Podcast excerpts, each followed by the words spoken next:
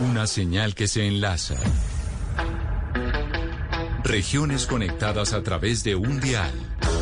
A partir de este momento, Oscar Montes, Ana Cristina Restrepo, Hugo Mario Palomar, Valeria Santos, Gonzalo Lázari y Camila Zuluaga analizan y debaten el tema del día. El tema del día. Colombia está al aire.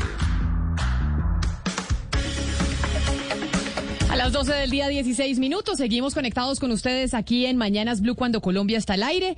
Muchas gracias por estar con nosotros. Si quieren conectarse a través de nuestro Facebook Live, estamos en nuestra cuenta de Facebook en Blue Radio Colombia. Un saludo muy especial también a todos nuestros televidentes que se conectan a través de Noticias Caracol, ahora el primer canal digital de noticias en Colombia, todas las noches. Hoy vamos a hablar del medio ambiente y vamos a hablar del cambio climático y de cómo se puede lograr un crecimiento sostenible en Colombia, porque pareciera a veces que estuvieran enfrentados el crecimiento económico con la preservación del medio ambiente. De hecho, ayer estaba el, presidente Duque en el sur eh, del país hablando del acuerdo de Escazú, hablando de cuáles son las políticas que tiene su gobierno en términos medioambientales y por esa razón Quiero saludar a esta hora al ministro de Ambiente, Carlos Correa, que está con nosotros en la línea. Ministro eh, de Medio Ambiente, Carlos Correa, bienvenido. Gracias por acompañarnos.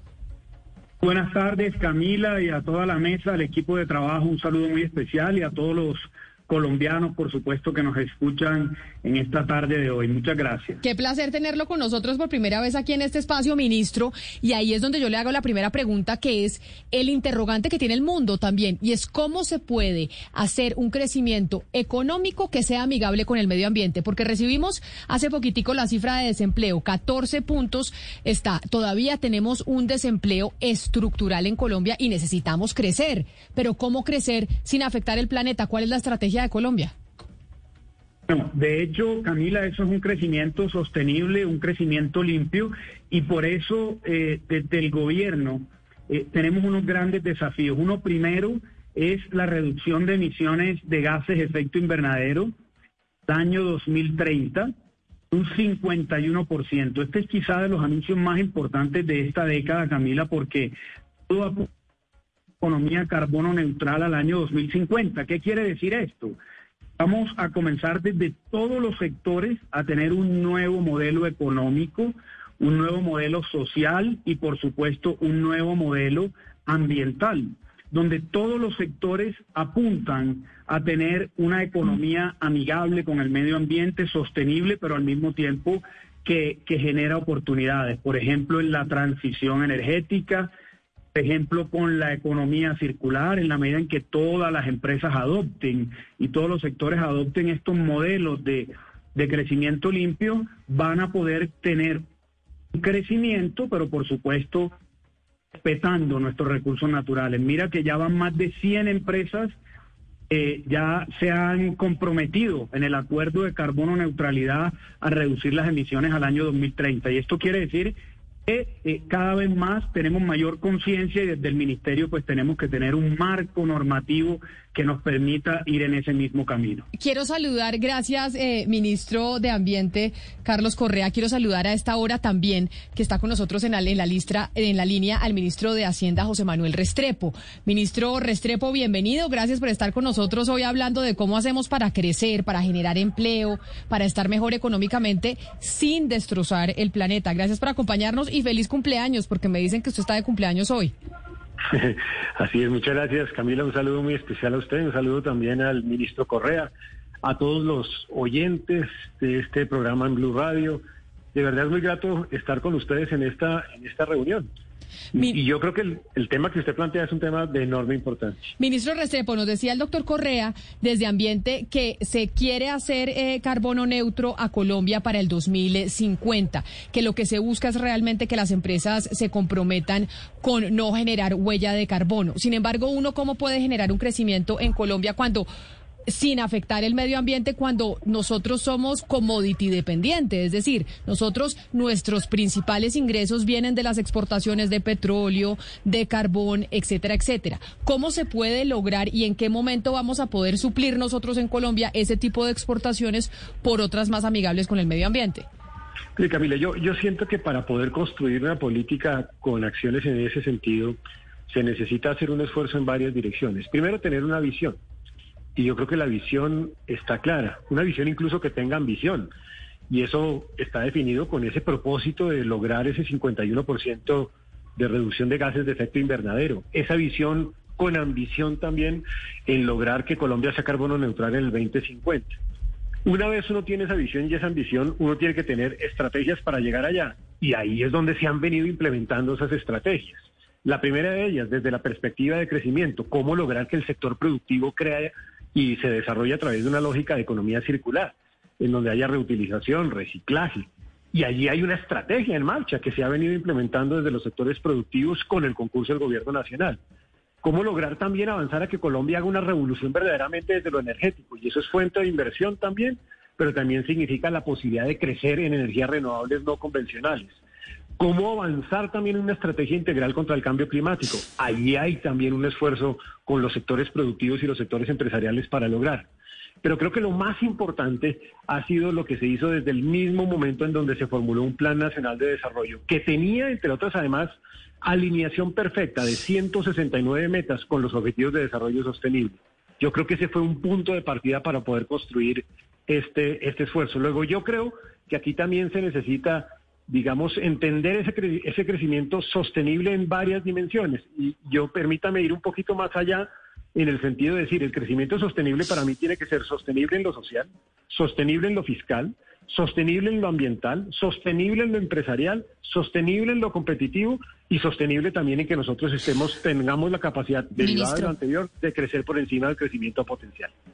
Ministro Restrepo, es que esto suena muy bien, eh, digamos, en el papel, pero cuando uno mira las metas del gobierno, que usted ya nos las comentó y el ministro Correa también nos la comentó, que es 50% de emisiones para el 2030, eh, se comprometió Colombia a reducir. Uno dice, bueno, usted, esto que nos está mencionando parece no ser suficiente para alcanzar esta meta, parece que tuviera que haber de verdad un plan para descarbonizar la economía y esto tendría un impacto que no se puede esconder en las finanzas de Colombia. Si al final Colombia nada más emite el 0.6% de las emisiones del planeta, ¿puede Colombia en este momento presentar una oferta, como lo está haciendo Iván Duque, creíble, real, al mundo entero para que nos ayuden en esta descarbonización, que nos ayuden a un poco a, que el impacto de dejar la, la energía fósil no sea tan duro para nosotros?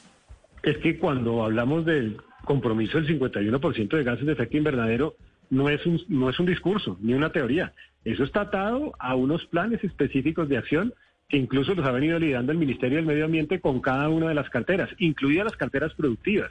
Esto significa compromisos desde las carteras productivas, por ejemplo, en los sectores empresariales. Eso significa también desde nuestras propias perspectivas, y me refiero al Ministerio de Hacienda, con fuentes de financiación para ese propósito. Por eso estamos nosotros lanzando los bonos verdes y el marco de referencia de esa emisión de bonos verdes. O sea, esto no es en teoría. Cuando hablamos de economía circular, no es simplemente un discurso, es porque hay una estrategia en marcha de economía circular que se ha venido implementando y que tiene medición al detalle, accountability por parte del Ministerio del Medio Ambiente. Cuando decimos que haya sostenibilidad empresarial, tampoco es en teoría. Por eso se crea el modelo de empresas de beneficio de interés colectivo para lograr ese propósito. Luego, esto no son, son temas en el aire. Pero mire, ministro, yo sí quiero preguntarle al ministro Correa, porque, porque usted que es de la región Caribe, ministro Correa, sabe muy bien los estragos que causa el invierno en la región Caribe. Y buena parte de esos estragos tiene que ver con un crecimiento, una apuesta por el crecimiento económico sin respetar el medio ambiente, no sostenible. De tal manera que en este caso la pregunta que uno le hace a usted, ministro, que conoce muy bien eh, esta tierra, es cómo lograr ese crecimiento sin que este medio ambiente, hoy en día que lo estamos padeciendo nosotros acá en la región Caribe, sufra eh, las consecuencias de ese crecimiento. Bueno, gracias, Oscar. Eh, es una muy buena pregunta porque creo que todo es un proceso. En este momento estamos en un proceso.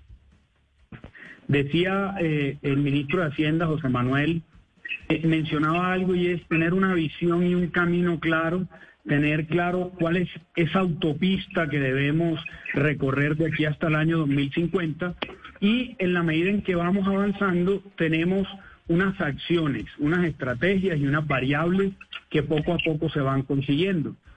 Eh, ¿Cuáles, por ejemplo? Llegar al año 2030 con cero deforestación. Y menciono la deforestación porque es uno de esos hechos que están eh, haciendo que esté afectado todo este eh, clima que estamos viviendo hoy y que Oscar mencionaba sobre región Caribe, sobre las lluvias, sobre los desbordamientos. Entonces, ahí tenemos unas metas que vamos a ir cumpliendo año a año y en este plan de desarrollo el gobierno nacional del presidente Duque es ambicioso en materia de acción climática y de ambiente. Tenemos que ir recorriendo no solamente por cuatro años, sino de aquí en adelante. Entonces, ese camino está trazado. Eh, Oscar, aquí hemos hablado de, varias variables, digámoslo, unas variables de mitigación que están en el marco del Acuerdo de París, es cómo vamos a reducir emisiones unas variables de adaptación, que son esas de las que estás hablando, cómo vamos a adaptarnos a estos fenómenos naturales que estamos teniendo y a estos cambios que estamos teniendo drásticos, a otros de pérdidas y daños, que es cómo vamos a mejorar en lo que eh, concierne a, por ejemplo, a hechos como el del huracán Iota en San Andrés, qué va a pasar después, de dónde vamos a poder hacer recursos, y otro tema es el de mercado. Por eso la COP26 es tan importante y por eso la meta del 51%, ese NDC, incluye todas esas variables y un camino por recorrer. Sí. Eh, Ministro Correa, pero, estaremos lanzando también la Escuela Nacional Ambiental. Sí, escúcheme, pero eh, ¿Cómo vamos a llegar en Colombia? Ministro, le pregunto, ¿cómo vamos a llegar a, al 2030 en Colombia con cero deforestación, como usted lo asegura, si hoy buena parte del territorio nacional es controlado por grupos ilegales, dedicados a la minería ilegal, a la explotación de los recursos naturales y a la siembra de, cultivos de, coca? No, eh, precisamente esos son los retos eh, eh, Oscar, eh, ahí tenemos un, eje importante que es la campaña Artemisa. la campaña Artemisa ya tiene 10 operaciones. Ahí están las fuerzas militares, la policía, la fiscalía, todos los ministerios, pero básicamente es un tema de control territorial y de seguridad nacional. El presidente Duque anoche estuvimos en un consejo de seguridad al cierre de la PRECOP en Leticia y ha anunciado que Temisa no será más una campaña, sino una acción permanente de las fuerzas militares y de la Policía Nacional en el territorio, precisamente para poder ejercer control territorial. Y por eso tenemos el Consejo Nacional de Lucha contra la Deforestación y por eso este año ya tenemos un 30% de reducción de la deforestación y al mismo tiempo comunidades a través de esos contratos de conservación, del pago por servicios ambientales, de la educación ambiental y un tema que sé que Camila viene trabajando y conversando mucho, que es la bioeconomía y los negocios verdes. Entonces, en la medida en que podamos llegar integralmente al territorio con seguridad, con control territorial, lo ha venido haciendo Artemisa, que será un proceso y que al año 2030 tiene que llegar a cero deforestación y a un, y a un eh, eh, reto y meta muy importante que es que el 10% del PIB, como lo dice la OCDE, venga generado por negocios de bioeconomía.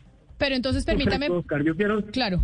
Pero, pero permítame, sobre eso que usted está diciendo, eh, ministro Correa, quiero preguntarle al ministro José Manuel Restrepo, ministro de Hacienda, porque usted dice, ayer el presidente Duque estaba en una reunión en Leticia sobre el COP15 que después se va a realizar en, eh, en la China y se mandaron varios mensajes a nivel internacional. Y entre esos mensajes que se mandaron a nivel internacional, eh, ministro eh, José Manuel Restrepo es diciéndole a las potencias mundiales y a aquellos países que más contaminan que tienen que colaborar. Y creo que una de las propuestas fue cómo se podía cambiar, por ejemplo, eh, la deuda externa por eh, temas de bonos de carbono, tal vez? ¿Qué, es lo que se está planteando? Porque al final Colombia no es de los países que más contamina, pero sí es el que termina estando en unos compromisos en donde se busca ayudar al medio ambiente, pero pues somos eh, muy chiquitos frente al resto del planeta. Y yo creo que ahí es donde viene un poco la línea estratégica que nosotros hemos venido liderando desde el Ministerio de Hacienda. Es una línea estratégica que tiene varias cosas. Primero, cómo avanzar en los temas de gestión de riesgo ambiental, por ejemplo, para las APPs, las alianzas público-privadas, todo el tema de concesiones. En eso se ha venido avanzando. De hecho, Colombia es uno de los países más avanzados en la medición de gestión de riesgo ambiental para esas APPs y es reconocido en el mundo. Dos, cómo avanzar en gestión y acceso a fuentes de financiación abordando los temas eh, verdes. Allí es donde yo les decía, nosotros acabamos de lanzar el marco de referencia para la emisión de bonos verdes. En septiembre tendremos los primeros bonos verdes, segundos en América Latina, primeros que se hacen además en mercados internos, casi dos billones de pesos, con lo cual vamos a financiar proyectos en una taxonomía nueva de temas y de proyectos verdes que estamos ya construyendo y que presentaremos en el curso de la próxima semana al país.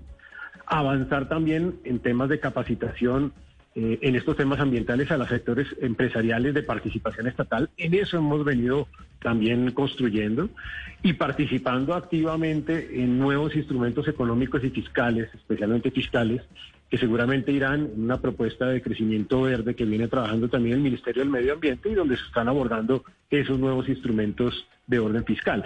Ese es el camino a través del cual nosotros implementamos esta apuesta de gobierno.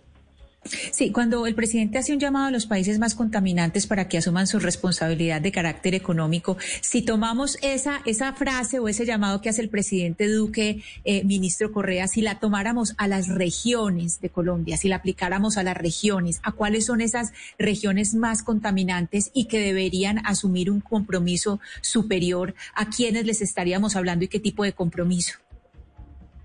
Muchas gracias por la pregunta y antes quisiera en un minuto un poco de contexto. El tema eh, que mencionaba el presidente ayer, en el marco del Acuerdo de París se establecieron unos compromisos y la idea era que los países más ricos eh, colocaran alrededor de 100 mil millones de dólares anuales a mitigación, ¿sí? Eso, eh, como vemos, no se ha venido cumpliendo a cabalidad, necesitamos mayores recursos y los informes que han salido en los últimos días nos muestran de que el calentamiento viene aumentando y que si sigue así no se cumpliría esa meta. Todo esto, el presidente ayer hace un anuncio y dice, aquí estamos hablando de tres temas muy importantes. Post-2020, post-COVID-19 Estamos hablando del cambio climático y estamos hablando de la pérdida de la biodiversidad. Y para eso el presidente hace un llamado a todos los países, sobre todo a los países más ricos, a colocar recursos, a colocar dinero de diferentes fuentes para reducir la pérdida de, diversidad. Y Camila preguntaba algo ahora respondiéndole un poco. Eh, el tema de canje de deuda. Entonces, una de las propuestas es decirle a estos países más ricos que condonen o que sustituyan deuda por habilidad eh, eh, ambiental, o sea, canjes de deuda por restauración, por protección, por conservación. Y es un poco ese llamado que hace el presidente para que los países más ricos pagan a los países más pobres o vulnerables. Ahora bien, en las regiones de Colombia, eh, si bien Colombia solo emite el 0.6%, pues para nuestro tamaño, es muy importante reducir las emisiones y por eso tenemos que frenar la deforestación, hacer estrategias de economía circular. Hoy por primera vez, Ana, tenemos regalías del sector ambiental. Solamente en ciencia y tecnología tenemos 300 mil millones de pesos del bienio. Solamente. Pero, pero ministro, si le fuéramos, si le fuéramos eh, ministro, pero si, si, le fuéramos a hablar a regiones y en este momento estuvieran, bueno, vamos a poner en orden a las regiones, estos departamentos son los que menos están cumpliendo o los que están fallando con los compromisos que tenemos con el medio ambiente. ¿A quién les estaríamos hablando? Yo no podría decir que, que, un, que un departamento esté cumpliendo o no. Apenas tenemos en este momento eh, ese, ciudades que han hecho ya compromisos de carbono neutralidad con los que estamos trabajando, con los que estamos midiendo su huella, pero sí tenemos un compromiso importante en la Amazonía y no podemos decir que no estén cumpliendo hoy que tenemos que hacer un trabajo entre todos para proteger la por ejemplo, donde está el 66% del bosque. Y mira este dato, el 80% de las emisiones de CO2 se generan en las ciudades. Entonces ahí tenemos que hacer un trabajo muy importante con los alcaldes de las ciudades, porque ahí tenemos el 80% de la contaminación, del, del consumo de energía. Es por eso que ese esa estrategia de biodiversidades tenemos que ampliarla para que las ciudades puedan tener planes de corto, mediano y largo plazo y por supuesto financiación. Financiación a través de fuentes como mencionaba las regalías, recursos de la nación, créditos. Hoy toda la cooperación internacional está mirando los ojos a Colombia para ayudarlo en este reto del 51% y que es uno de los retos más ambiciosos de todo el planeta. Eso fuentes hay, lo que hay que tener es planes, cartas de navegación claras no solamente del país, sino también de las regiones. Y en eso es lo que estamos trabajando. Ministro Restrepo, eh, hemos escuchado ya propuestas de candidatos a la presidencia de dejar de explorar más petróleo, de obviamente no aprobar el fracking. Lo vimos por parte de Gustavo Petro que quería eh, pues cambiar eh, la industria extractiva, sobre todo la del petróleo, por el turismo. Iván Duque en el 2018 también dijo que el turismo sería el nuevo petróleo. Sabemos que pues atravesó la pandemia, pero usted ha hecho un cálculo de lo que le costaría a Colombia dejar de explorar más pozos de petróleo, no hacer fracking. Ustedes podrían eh, garantizar que de pronto, si esto no se hace, el turismo y otras fuentes de financiación podrían amortiguar el golpe, o esto simplemente es una propuesta populista que desangraría las arcas del Estado. Yo lo que siento es que el crecimiento eh, y el desarrollo no debe estar fundamentado en qué no hacer sino en cómo hacerlo de una manera responsable. Y yo siento que perfectamente se puede aprovechar, por ejemplo, el desarrollo de los, eh, de los mercados energéticos, haciendo incluso el tránsito a nuevas formas de generación de energía. Y eso es lo que ha venido haciendo Colombia. Cuando Colombia transita de 40 megavatios, por ejemplo, en energías renovables no convencionales a tener hoy más de 250 y transitar el próximo año 2500, 12% de la generación de energía del país, lo que está haciendo es una transformación y una revolución energética positiva para el futuro del país. Yo siento que también se puede lograr una exploración de hidrocarburos con criterio de sostenibilidad. También se puede hacer. No podemos demonizar también eh, algunos desarrollos productivos como esos que se realizan. Lo importante es hacerlo ordenadamente, hacerlo con todo el cuidado y hacerlo con todo el rigor. Eh, me parece que el, camino no es dejar de tener fuentes de crecimiento, sino cómo lograr tener fuentes de crecimiento que sean verdaderamente Pero esto implicaría, ministro, incursionar en el fracking. Criterio de estrategias en tal sentido. Yo creo que aquí se vino, se ha venido evolucionando en el tema de cómo lograr hacer una exploración, eh, en, llamémoslo con métodos eh, alternativos, y eso en este momento está en estudio por parte del piloto correspondiente y una vez tengamos información sobre el piloto sabremos qué impacto tiene o qué no tiene. Pero creo que hay que darse la oportunidad para hacer el camino que se trazó eh, a través de ese proyecto piloto que se construyó. Ministro Restrepo, otro tema delicado es el de la minería, que mucha gente quiere que Colombia, vaya abandonando ese sector. Pero, por ejemplo, usted sabe bien que el cobre es fuente de materia prima para hacer una cantidad de cosas como paneles solares, también el litio en Chile, que el precio ha subido. Entonces, esta gente o estas personas eh, que quieren eh, que Colombia deje de utilizar minerales, pero que también transitemos a energías limpias, uno que les contesta, usted qué les contestaría, o mejor, cuál es su opinión de estos minerales que son fuente eh, de, más energías renovables y limpias? Siento que lo que hay que tenerle cuidado es a esa minería ilegal que efectivamente es la que contribuye a hacer deterioro especialmente medioambiental. Pero cuando hay una minería legal que se compromete con la sostenibilidad, pues que no lo haga y en ese caso pues tendremos que tener los mecanismos para garantizar que sea así. Pero la minería legal que se compromete con criterios de sostenibilidad es perfectamente eh, viable y, eso contribuye a la sostenibilidad. Yo se lo pongo con otro ejemplo que me tocó vivir como ministro de, Turismo. El turismo por naturaleza tiene una enorme posibilidad de hacer turismo basado en la biodiversidad.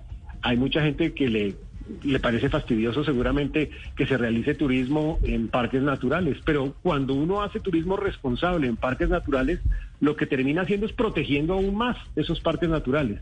Y eso está demostrado que en el mundo entero quienes se comprometen con criterios de sostenibilidad a hacer aprovechamiento productivo logran incluso sortear de mejor manera y sacarle más provecho a ese activo poderoso que tiene la nación. Ministro Correa, ministro de Medio Ambiente, ustedes aquí los dos han dicho es una prioridad para el gobierno del presidente Iván Duque desde el día uno el tema medioambiental y así lo ha dejado eh, ver en todas sus actuaciones, es lo que ustedes dicen.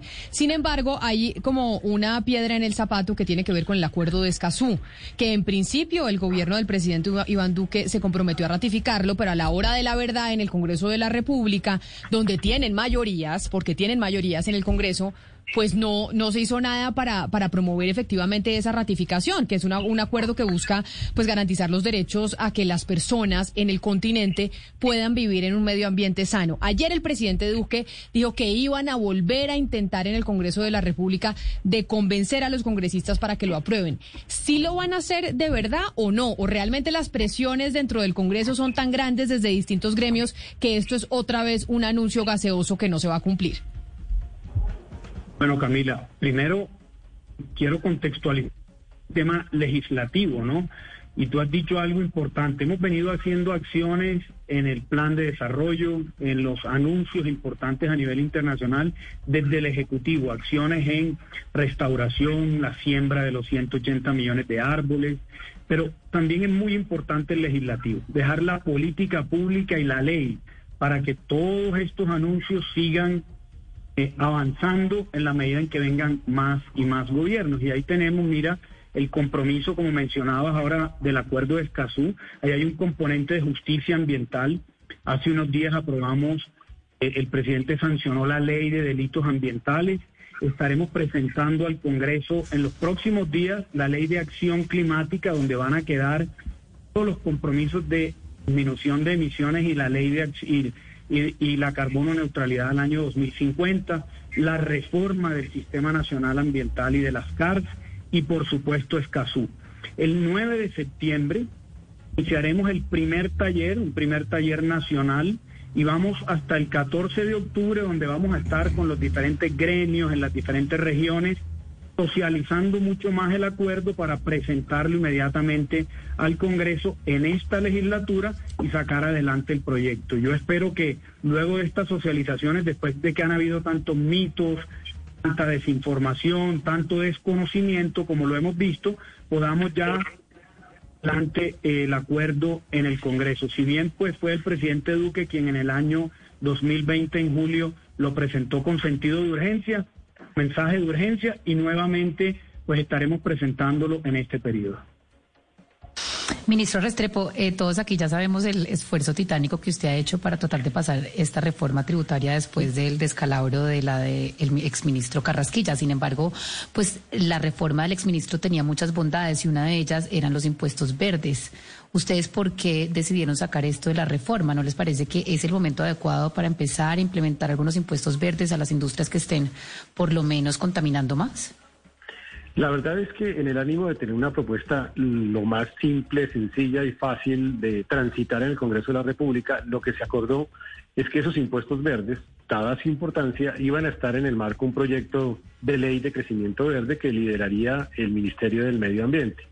Luego eso no significa que no se van a incluir, simplemente que se van a abordar en un espacio distinto para tratar de concentrar en este proyecto de ley de inversión social una, digamos, batería de recursos, de fuentes de financiación lo más sencillas posibles para su tránsito en el Congreso de la República.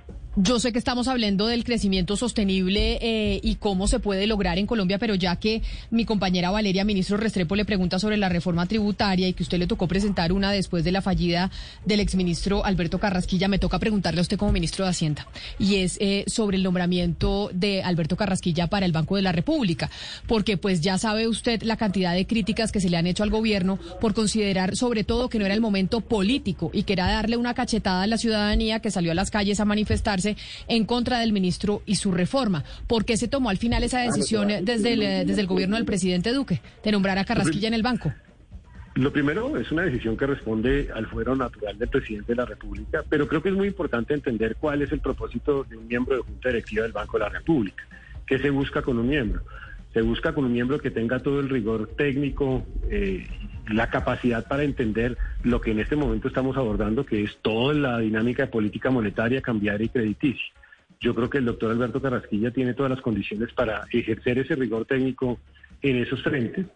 Eh, y también creo que como ha venido sucediendo al interior de la Junta Directiva del Banco de la República, cada uno de los miembros responde además, independientemente de quién lo nombre, a la independencia de sus actuaciones. Lo he venido viviendo incluso en los pocos meses en que he estado en la Junta Directiva del Banco de la República y creo que seguramente el doctor Carrasquilla hará lo propio. Claro, pero usted le tocó precisamente cambiar el estilo que se venía aplicando desde el Ministerio de Hacienda, un poco más conciliador, hablar con diferentes sectores. Hay quienes dicen tal vez esta reforma de Restrepo no es tan buena como la de Carrasquilla, pero tuvo un eh, mejor trabajo político que es muy importante para cualquier ministro de Hacienda. Le pregunto a usted, ¿es una decisión política, política, que usted sabe de eso, correcta nombrar a Carrasquilla en el Banco de la República, más allá de los eh, de lo?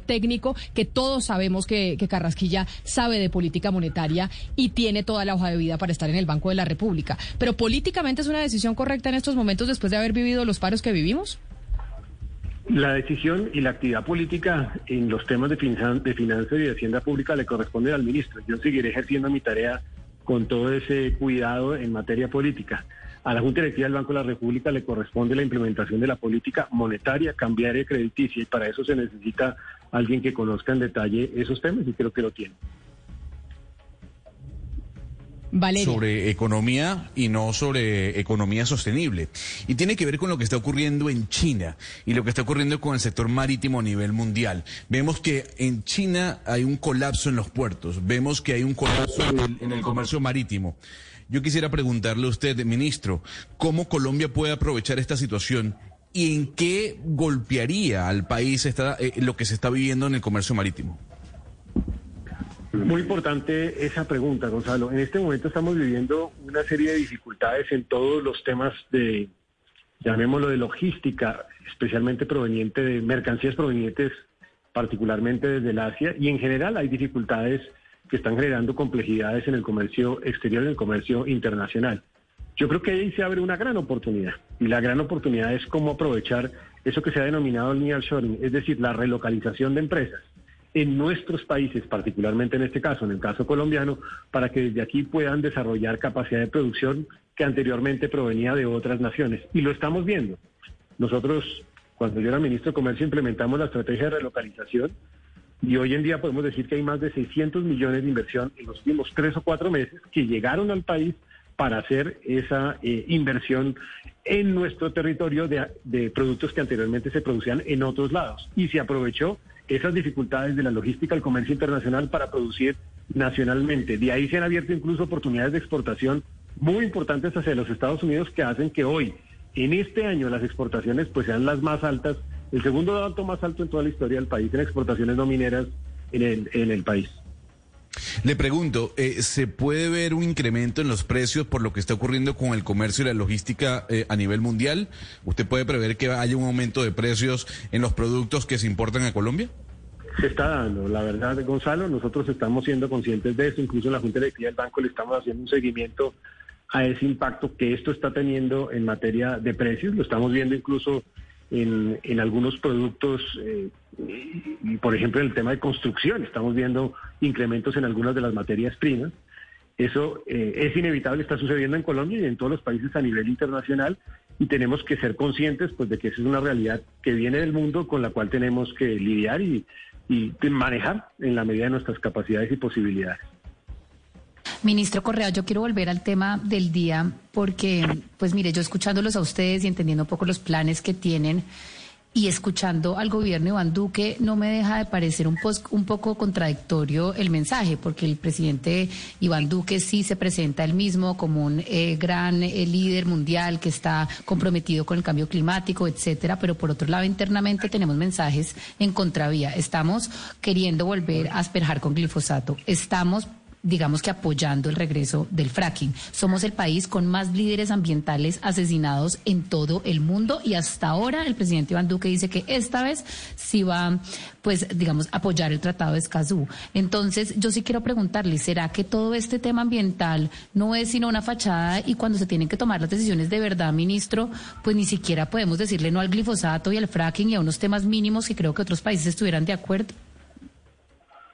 Bueno, Valeria, yo, yo creo que eh, atendiendo un poco la primera parte de la pregunta, e, efectivamente el, presidente Iván Duque sí es un líder mundial, sí es un líder de opinión, lo pudimos ver ayer con el reconocimiento 30 eh, eh, países donde reconocen el liderazgo de, de Colombia toda la estrategia en materia ambiental, en sus ambiciones, en sus acciones, en su liderazgo regional.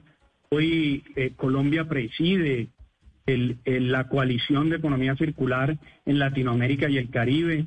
Yo lo presido por dos años. Los liderazgos que tenemos en restauración, en nuevos instrumentos, en la legislación. Es el primer país que tiene una legislación en materia de delitos ambientales. Todo eso hace Colombia tenga un liderazgo y por supuesto que el presidente Duque tenga un importante y vamos a seguir esa avanzada legislación, en presentar leyes, en tener compes, en tener financiación y también en tomar decisiones eh, pertinentes, así como lo hemos venido haciendo, así como vamos a presentar nuevamente Escazú. Se hizo el año pasado, en el año 2020, se va a presentar nuevamente, se va a presentar una ley de acción climática, se va a seguir trabajando en los pilotos, como mencionaban ahora, de no convencionales.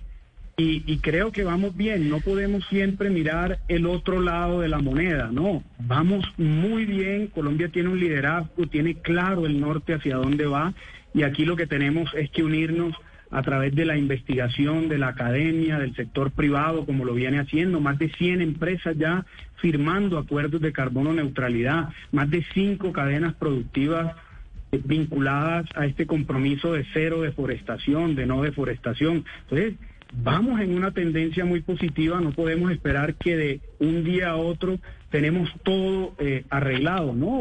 Vamos construyendo y lo importante es que el propósito es colectivo, la responsabilidad es colectiva, el derecho es colectivo y tenemos que construirlo colectivamente. Hoy estamos hablando de una de la globalización del clima, la nueva globalización y está ejerciendo presiones en todos los países del mundo, en todas las regiones, y Colombia hoy tiene un liderazgo importante no solamente en Latinoamérica, sino también en el mundo. Entonces hoy el presidente tiene un liderazgo marcado, eh, no es que lo diga él, lo dicen en, en, todos, y vamos a llegar a la COP con ese liderazgo, no solamente después de tres años mostrando compromisos, desafíos, sino acciones. Vamos a ser de los primeros países en el mercado de carbón, por ejemplo.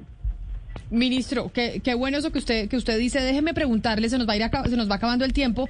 Déjeme preguntarle sobre la foto. Ya sé que ustedes eh, pusieron en, en, redes sociales del Ministerio de Ambiente y la Presidencia de la República aclaró a través de unos trinos los cuestionamientos que se hizo una foto ayer en el marco de la cumbre de biodiversidad, donde se, le, donde se veía al presidente Duque, a usted, a la doctora María Paula Correa, todos comodísimos en una mesa, mientras al frente estaban eh, los indígenas presentes en la reunión, sentados en unos banquitos eh, chiquitos adelante, adelante de la mesa. ¿De quién fue la idea de esa foto? Yo sé que ustedes explicaron, etcétera, etcétera, pero ¿de quién fue la idea de, tomar esa foto y de hacer esa composición eh, de la reunión?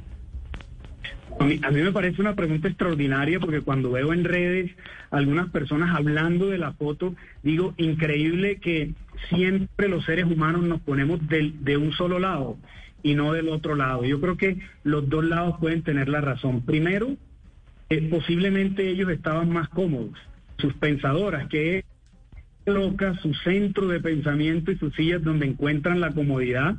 Eh, en la Maloca, cuando entramos a la comunidad, ahí estaba Absalom, que es el líder de esta comunidad, y, ellos mismos eh, ayudaron a ver cómo se organizaba la Maloca sin que se perdiera su línea de mando, su tradición, y, eso fue lo que se respetó. Por ejemplo, veían todos los gobernadores indígenas en la parte de adelante, en sus pensadoras, nosotros en las mesas de atrás, en unas sillas también a esa altura, las comunidades, habían niños, habían mujeres. Entonces, creo que esto es un conjunto sobre todo de, tradición, de respeto por el, por el otro. Respetamos eh, lo que ellos querían hacer nosotros estuvimos en la mesa y todos tuvimos la palabra y la posibilidad de conversar. Entonces, más que de quién fue la idea, fue una idea colectiva construida en esta comunidad con Absalom y las comunidades. Y, bueno, las pensadoras precisamente es donde ellos se sientan por horas. Parecería que no son cómodas, son muy cómodas. Y eh, realmente creo que eh, eh, es exagerado pensar en que la foto, en que no se tuvieron en cuenta. No, no, no, lo hicimos juntos y Absalom hizo, uh, dijo unas palabras maravillosas que quizás rompieron el hielo a todos los países del mundo que nos escucharon y es una muestra de que estamos trabajando en el territorio y con las comunidades indígenas. Desafortunadamente a veces se malinterpretan los temas, pero sí quisiera decirle a todos los colombianos, a veces vemos las cosas solo desde nuestra posición y desde nuestros puntos de vista y aquí como lo dijo Absalom el día de ayer, dijo, no, aquí estamos cómodos y es nuestra maloca y nuestro centro de pensamiento. Ministro Restrepo, difícil dejarlo ir ya para terminar sin preguntarle por el tema de la reforma tributaria. Sabemos que usted llegó para apagar un incendio y que presentó más que la reforma ideal, la reforma posible. Y digamos que usted logra pasar esta reforma de 15 billones. La pregunta es, ¿qué le queda al gobierno que venga, sea del color que sea? El gobierno siguiente tendrá que afrontar nuevamente una reforma tributaria. ¿Cómo cree que deja, que, deja usted al país si se aprueba la que presentó usted hace unas semanas? Lo primero es que esta reforma eh, o esta propuesta de proyecto de inversión social tiene tres columnas vertebrales. La primera es lo social. Entonces deja quizá con una de las plataformas de estructura de protección social más importantes que ha tenido Colombia, con programas que entre otros además pudiesen implementarse en la medida de la capacidad de disponibilidad presupuestal y que buscan atender necesidades de generación de empleo, de renta básica de emergencia para las familias más vulnerables y atender el programa de matrícula cero gratuita como política de Estado. Lo segundo es que deja en, marcha una reforma importante de la regla fiscal, que entre otras además establece un anclaje en deuda pública, muy importante para la sostenibilidad de las finanzas públicas, y deja nuevos instrumentos de reactivación económica, que van a permitir que Colombia reduzca el déficit fiscal, logre superávit primario entre 2024 y 2025, reduzca la deuda pública y la estabilice el orden de un 62%. Ese es el propósito que teníamos desde el primer momento. Cualquier esfuerzo adicional, pues seguramente le correspondería al siguiente gobierno en su implementación. Ya veremos si es necesario y también va a ser muy importante cómo está este proyecto de ley va a ir contribuyendo a la reactivación económica, que también va a ser muy importante para la estabilidad de las finanzas públicas a mediano plazo. Pues son los dos ministros, los ministros eh, de Medio Ambiente y el ministro de Hacienda, el doctor eh, Carlos Correa y José Manuel Restrepo, hablando de un tema que es importante y es cómo hacemos para crecer económicamente en medio de las afugias que estamos viviendo pero de manera sostenible y amigable con el medio ambiente. Queríamos hablar con las cabezas de estas dos carteras de, un gobierno que, que ha mencionado desde, desde que se posesionó que es muy importante el, medio ambiente para, para su agenda y lo queríamos oír de la voz de cada uno de los directores de esas carteras. Ministro José Manuel Restrepo, ministro de Hacienda, gracias por haber estado con nosotros. Y lo mismo para el eh, ministro de Medio Ambiente, Carlos Correa, mil gracias por habernos atendido.